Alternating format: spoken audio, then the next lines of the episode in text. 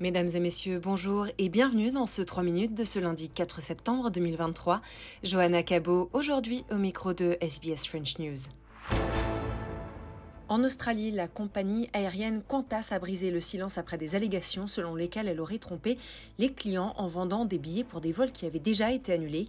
La Commission australienne de la concurrence et de la consommation a engagé des poursuites devant la Cour fédérale la semaine dernière, accusant Qantas d'avoir vendu à tort des billets pour plus de 8000 vols prévus entre mai et juillet 2022.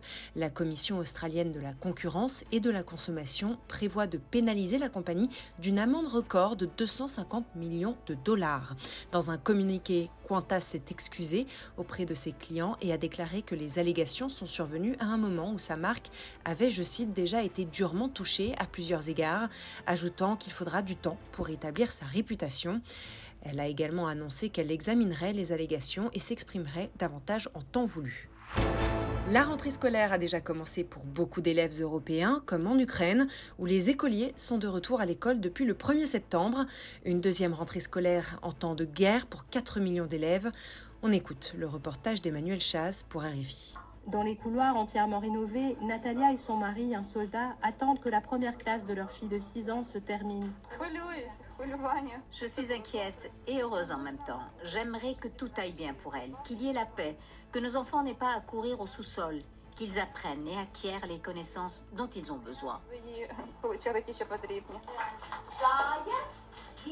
À Ostomel, dans les salles de classe aux couleurs vives, les enfants découvrent des cartables remplis de fournitures scolaires distribuées par l'UNICEF et des ballons flottent partout.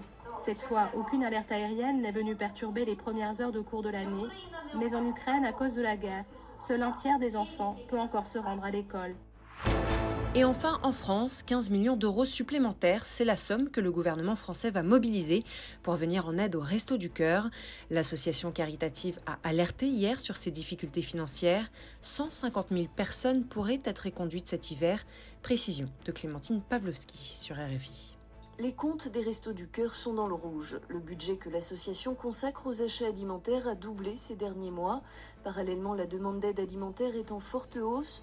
Plusieurs associations lancent l'alerte. Henriette Stenberg est la secrétaire générale du Secours populaire. Il y a une montée en charge et cette montée en charge ne se réduit pas.